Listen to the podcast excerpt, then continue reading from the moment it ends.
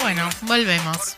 We are back. Eh, pero no, no queremos fallar la audiencia. Eh, ¿Cuál era la noticia falsa? La del registro de no mensajes y no llamadas. Me quise hacer el, el chancho rengo, pero no me salió. Quería ver si pasaba para no darle la razón a Mari, porque tiene razón. Segundo lunes consecutivo. La de no llame no mensaje, en realidad se llama no llame al servicio. Así que, bueno, eh, tiene razón usted, Mari.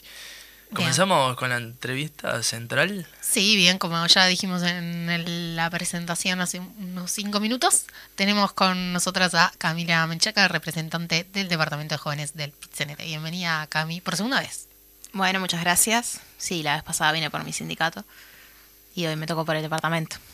Sí, eh, un- nuevamente cumplimos, somos consecuentes eh, en cuanto a la mediocridad del programa y en cuanto a que comprometemos a... a- Gracias por tratarme de medio. ¿por qué, por qué involucrando la mediocridad del programa con la invitada, No, Rodrigo, no. por Dios? No me dejaron terminar. No me dejaron terminar. Obviamente que lo mejor que tiene este programa son los invitados y no los conductores. Ah, Como lo hicimos en mención en el primer bloque. Refería la segunda parte que comprometemos y lo llevamos a cabo a que vuelvan a venir y a que levanten el nivel de este programa. Ah, Así bueno, está, pero si decís, no me tipo, dejaste ah, terminar. pero hablas de mediocridad y hablas de la invitada, No, obviamente la, el Estás tergiversando, estás, eh, conseguiste trabajo Bueno, en el yo país. te perdono, te perdono. No, pero viste que uno cuando terminó la frase, ahí se entendió un poco más. Bueno, Cami, ahora que eh, Mari me, me caló hondo en el fondo, me arrancamos con la nota. Bueno, ¿cómo viviste el día de ayer? Eh, ¿Cómo sentiste que estuvo el acto? Hace un paneo general. El acto fue el acto más grande en los últimos 20 años probablemente. Leí por ahí 17, 20. Bueno, no, no es fácil de, saber porque nosotros y nosotras no, no vivíamos eh, estos actos de esta misma manera cuando hace 20 años, pero la verdad que efectivamente fue uno de los actos más grandes en, en estas últimas décadas que responde a todo el trabajo previo que se hizo, pero además a la coyuntura en la cual estamos, estamos parados y paradas, que tuvo caravanas que vinieron de distintos lugares de, del, área metropolitana, de distintas partes de, de Montevideo, que recogían todo el laburo que se había hecho en, en términos territoriales con la campaña por el sí, que lamentablemente no, no, no fructificó en términos electorales, pero sí nos generó un tejido y, y una red de, de trabajo con la cual seguimos construyendo y que desde distintos lugares de, del área metropolitana se acercaron a Montevideo, pero además se desarrollaron 50 actos en todo el país, eh, lo cual indica un nivel de organización muy grande, pero además una necesidad importante por parte de nuestro movimiento sindical y el campo popular todo de decir todo lo que tenemos para decir en este momento, que son muchas cosas. La importancia de que si bien había un acto central y que había mucha gente en el interior, eh, los que pudimos estar ahí efectivamente se pudo visualizar, sino que también había eh, actos en otros eh, puntos del país. O sea, eh, había, tenían las dos opciones para la gente que no tenía lo- los recursos y podía venir a, la capital, al acto en la Avenida Libertador, también podía en la zona de origen. Sí, porque justamente la, la idea es poder generar eh, movilización en todos lados y en cada lugar donde hay eh, pueblo organizado poder desarrollar justamente actividades que, que no solo nos, nos unan y nos permitan trabajar en conjunto, sino además poder manifestar eh, todo lo que tenemos para decir en cada uno de los lugares. Entonces, obviamente, eh, en, en todos lados se hacen planteos de carácter general, pero en cada uno de los lugares en particular se hacen planteos específicos en relación a lo que está sucediendo. En el caso de, de Maldonado, por ejemplo, un tema que no se dejó de, de mencionar fue el que ustedes mencionaban en la noticia eh, del primer bloque, ¿no? Todo lo que está pasando con, con el Instituto de Formación Docente fue uno de los temas que se, que se abordó en esa, en esa oratoria. Entonces, en cada uno de los lugares, los, los y las trabajadoras nos organizamos en función de, de las necesidades concretas que tenemos, que se atan a, a cuestiones de carácter general, lo presupuestal, lo salarial, la no convocatoria de consejos de salarios en muchas de las ramas, eh, los planteos de aumento de tarifas, de aumento del combustible, todo eso no- nos afecta a todos y todas y tiene su, su base en las cosas concretas, pero además tiene, tiene elementos de carácter general que se visualizan en todos lados. ¿Qué papel eh, jugó? Porque, porque Camila, vos podés hablar en, nombre de los jóvenes de PITCNT. ¿Qué papel jugó el- los jóvenes de la central en, en este acto y en, la- en las propuestas que se vienen a llevar a cabo adelante para el gobierno? Sí, en realidad, eh, una de las cosas que a mí siempre me parece importante decir es que existe un departamento de jóvenes, sí, pero también los y las jóvenes estamos en cada uno de los sindicatos. Entonces, cuando se habla de, jóvenes y sindicatos, a veces como que se nos pone en la bolsita de, bueno, los jóvenes están por allá y los sindicatos están por acá, y en realidad estamos eh, cada uno inserto o inserta eh, en sus sindicatos. Eh, de hecho, si uno observa, hoy tenemos una dirigencia, por así decirlo, de los distintos sindicatos muy rejuvenecida, con algunas referentes particularmente eh, jóvenes en, algunos sindicatos eh, y en concreto desde el Departamento de Jóvenes de PITCNT venimos aportando eh, en, lo que, en lo que podemos. Nosotros hicimos un trabajo muy grande en términos de, la campaña del referéndum para el trabajo con jóvenes por el sí, que fructificó en este caso en concreto en una convocatoria enlazada a familiares que, bueno, que fueron obviamente como todos los años con, con, los carteles y el movimiento estudiantil y jóvenes por el sí se sumó a eso, tratamos de hacer una intervención de, términos, en términos de una pequeña instalación que denunciaba eh, la situación en donde los mayaboros se quedan con todo mientras que el pueblo está perdiendo eh, y efectivamente eh, hicimos el trabajo previo en cada uno de nuestros sindicatos. a modo de ejemplo, eh, nosotros nos juntamos el sábado a armar un par de carteles y teníamos un conjunto de compañeros y compañeras que estaban en las movilizaciones de Fuesis en los supermercados, eh, justamente denunciando la, situación en la que estamos. Entonces es como difícil decir, bueno, ¿qué aportamos los jóvenes? Bueno, en todo, porque estamos en todos lados. Bien, ahora pensando en lo que sea en el futuro, hablaste de lo de, de, por el sí, que no, se llevó a nivel de, de derogación o de anulación. Pero sí se llevaba un caudal importante de votos y a una, eh, una masa societaria importante y, a una unión y eh, las vueltas a las bases. Ahora, ¿cuál, después del referéndum, cuál es el, el, objetivo a centrar? ¿Dónde estuvo el foco de la discursiva del día de ayer? Bien, ayer tuvimos eh, cinco oratorias generales. Tuvimos, obviamente, como con mucho orgullo la, la compañera de la Central de Trabajadores de Cuba. Eh, manifestando su solidaridad con nosotros y además eh, eh, en esto del internacionalismo, el agradecimiento por la solidaridad recibida por, por nuestro pueblo hacia, hacia el suyo. Tuvimos una compañera de familiares que hizo un planteo contundente en relación a, que es muy joven también, ella, un planteo contundente en relación a, a las nuevas propuestas, en relación a, a los torturadores y al Instituto de, Derechos Humanos, que la verdad que son graves y preocupantes.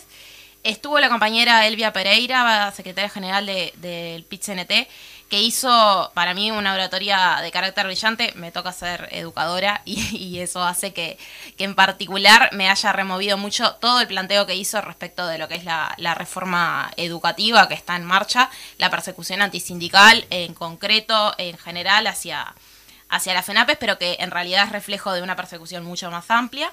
Por otro lado, Fernanda Aguirre hizo una, una oratoria eh, muy buena en relación a, todo lo que tiene que ver con derechos humanos y, la necesidad de organizarnos como, sindicatos para defendernos. Y por último, eh, el turco Abdala hizo eh, además de un reaconto de la, situación en la que estamos a nivel coyuntural, eh, termina con, con, lo que debería haber sido eh, el titular de todos los diarios, pero lamentablemente eh, no lo fue, porque parece que hay ganas de, de, nombrar otras cosas, que es una convocatoria a un gran Congreso del Pueblo.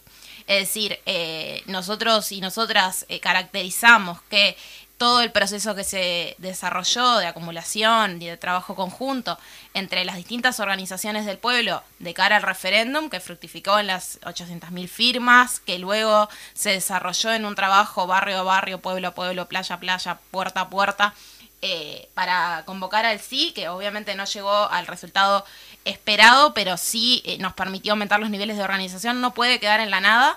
Existen muchos problemas eh, en el Uruguay, hay que buscar soluciones y esas soluciones tienen que ser de carácter colectivo y tiene que ser un programa que vaya mucho más allá de estos próximos dos o tres años, sino que tiene que ser con perspectiva de futuro, bueno, ¿qué Uruguay queremos en el marco de la coyuntura regional? Y hace una convocatoria a un congreso, a un tercer congreso del pueblo que nos permita discutir a fondo el Uruguay que queremos, consensuar entre los grandes actores sociales algunas propuestas, pero además aumentar los niveles organizativos y de y de vínculo entre las distintas organizaciones y eso creo yo que debía haber sido el titular de, todos los diarios. El PIT-CNT, el primero de mayo, hizo una convocatoria pública y abierta a convocar un tercer Congreso del Pueblo y a eso están convocadas eh, todas las organizaciones amigas, hermanas y a eso nos encaminaremos en este próximo año para que el año que viene podamos hacer un gran Congreso donde todos y todas estemos representadas. Hablabas vos de bueno el trabajo que se hizo desde el Departamento de Jóvenes del, del PIT-CNT en el núcleo de Jóvenes por el Sí y ahora en esto del tercer Congreso del Pueblo, el acumulado que hubo en todo el marco de la campaña del Sí. ¿Cuál es eh, la tarea que las jóvenes deberían asumir hacia ese tercer Congreso del Pueblo o qué, deberíamos trabajar como, como juventud uruguaya hacia allí? Bien, ahí tenemos varias cosas. Eh, por un lado, la necesidad de seguir coordinando entre las jóvenes.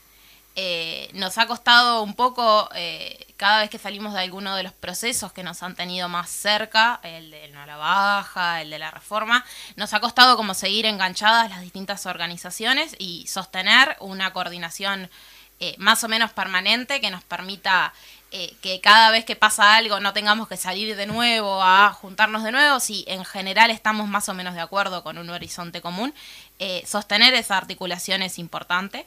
El otro elemento que es fundamental es sostener el trabajo con la masa en general, o sea, no solo las organizaciones en sí mismas con sus coordinadores, dirigentes o, lo que sea, sino el trabajo con, con el pueblo, esto que veníamos desarrollando del puerta a puerta, del ir a conversar, es fundamental. Pero una de las tareas principales que tenemos es poder discutir programáticamente. ¿Qué queremos los y las jóvenes en este momento? O sea, no puede ser solo una cuestión de reacción. Yo reacciono en contra de lo que otros están planteando, yo reacciono en contra de la reforma educativa, yo reacciono en contra de la ley de urgente consideración, reacciono en contra de las propuestas de, de prisión domiciliaria o de lo que sea para los torturadores, sino que tiene que ser una cuestión propositiva. Bueno, nosotros evaluamos que hay un montón de problemas en el Uruguay. ¿Qué soluciones le encontramos? ¿No? ¿Cómo podemos construir un Uruguay que sea más ecológico, que sea más justo, más igualitario, que sea feminista, que incorpore a, los distintos sectores sociales, que incorpore las necesidades de eh, las organizaciones étnico-raciales. Es decir, si nosotros queremos construir un nuevo Uruguay, necesitamos discutir qué Uruguay queremos. Y esa discusión no nos excede. Es decir, no puede ser una discusión de cúpulas, de, bueno, se va a juntar la del secretariado del PIT-CNT con el, la dirigencia de la FUGBAM y la dirigencia de la UNASPU y van a entre ellos resolver, eh, sino que efectivamente tiene que ser un, un trabajo y una discusión que, que llegue a todos lados. O sea, si nosotros hacemos un congreso que sea solamente de dirigentes, no tiene sentido. La cuestión es preguntarle a cada uno en cada lugar, vos qué Uruguay querés. Y en función de eso, ver a qué acuerdos llegamos. Y yo creo que hay muchos acuerdos posibles. Camila, como bien hiciste alusión eh, hace un par de temáticas atrás con respecto al, al, papel del rol mediático, con respecto a lo que fue en el día de ayer al acto, ¿cómo se combate al blindaje mediático, a los ataques que puede tener eh, ese aparato que, que está disponiendo el gobierno? Y bueno, la verdad es que venimos en una embestida muy grande por parte de los medios de comunicación hacia los sindicatos en particular, el pueblo en general, pero en particular los sindicatos. Lamentablemente el mío viene siendo como foco particular de, de ataque y ahí hay varios temas. Por un lado, los, todos los medios de comunicación alternativos como este, y agradecemos el espacio para poder estar eh, comentando cosas. Por otro lado, todo lo que tiene que ver con las redes sociales. Pero lo fundamental es que el blindaje se rompe en relación a lo que hacemos en concreto. O sea, ¿cuándo estamos rompiendo el blindaje? Cuando estamos llevando miles de trabajadores a el acto en Libertador y además otros miles de trabajadores en los distintos actos a lo largo y ancho del país. Cuando nosotros salimos a hacer una barriada y le explicamos a los vecinos y las vecinas que de repente estamos haciendo paro por tal o cual razón. Cuando nosotros salimos y cortamos... Eh, durante el semáforo en rojo una calle, no vamos a hacer ninguna ilegalidad, con una pancarta y repartimos un par de volantes explicando eh, algún conflicto, estamos rompiendo el blindaje mediático. Y, realmente, más allá de la embestida que, que, existe en contra de los sindicatos, y algunas encuestas que realmente llaman la atención y sorprenden, ¿no? Sorprende imaginarse que hay tanto nivel de rechazo a lo sindical cuando tenemos tanto nivel de adhesión a las distintas actividades que realizamos. Eh, realmente cuando uno mira y habla con la gente, lo que dicen los medios de prensa no parece ser lo que sucede en la realidad. Porque si eso fuera de esa manera, ni el resultado electoral del último 27 de marzo hubiera sido de la forma en que fue, ni tendríamos el nivel de adhesión que tenemos cada vez que hacemos una movilización.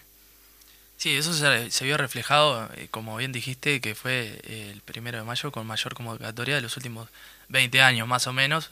No tenemos la, cifra fehaciente, pero eh, estuvo la convocatoria y, no es lo que aparece en, los, en los, medios de prensa convencionales y los, los cables donde se puede visualizar la difusión de este tema.